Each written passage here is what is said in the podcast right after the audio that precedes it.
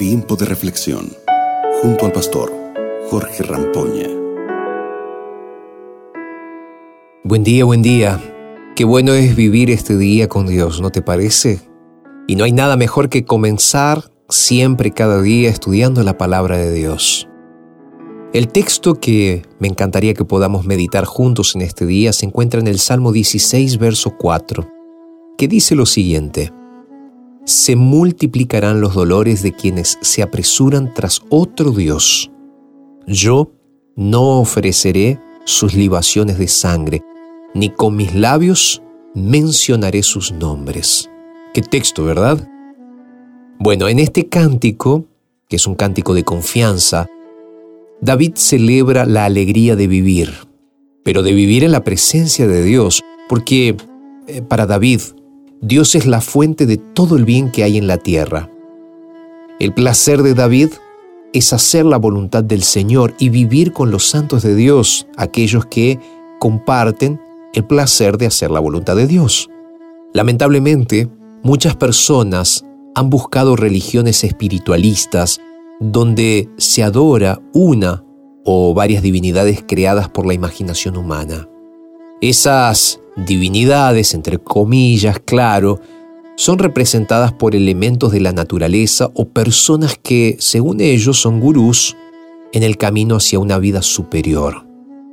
Pero sabes, este tipo de idolatría abre el camino para las injusticias sociales, o rituales violentos, derramamiento de sangre, automutilación, inmoralidad sexual o inclusive consumo de drogas.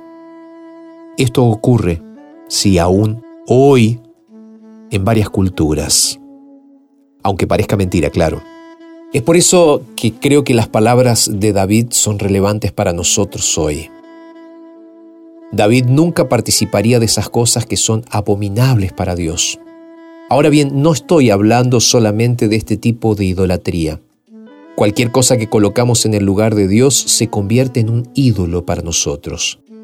De hecho, dicen que la diferencia entre el remedio y el veneno es qué cosa. Sí, la cantidad, la dosis.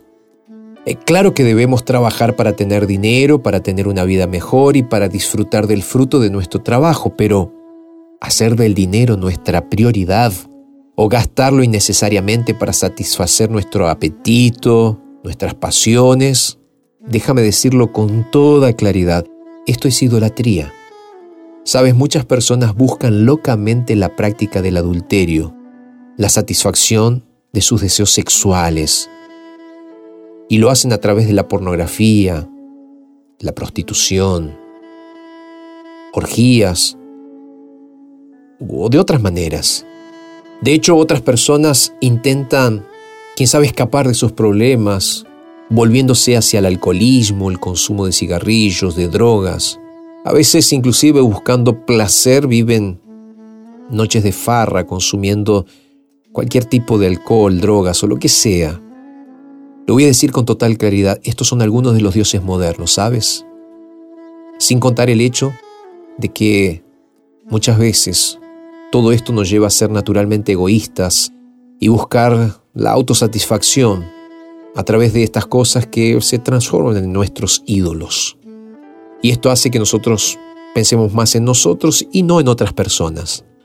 Lo digo de vuelta, esto es idolatría de acuerdo con el Salmo 16, porque tarde o temprano todo esto traerá dolor y sufrimiento para nuestras vidas. Cuando intentamos vivir una vida de acuerdo con la voluntad de Dios y nos esforzamos para buscarlo en todo momento y en todos los aspectos de nuestra vida, cuando, cuando lo buscamos a través del estudio de la palabra y de la oración, podemos sentir que Dios está guiando nuestro camino.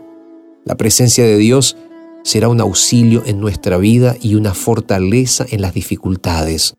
Viviremos en paz, con sabiduría y salud. Entonces, nuestro corazón se alegrará en placeres que serán duraderos, que están conformes al corazón de Dios, y de esta manera estaremos seguros con la protección del Rey del universo, nuestro Padre, el Dios vivo.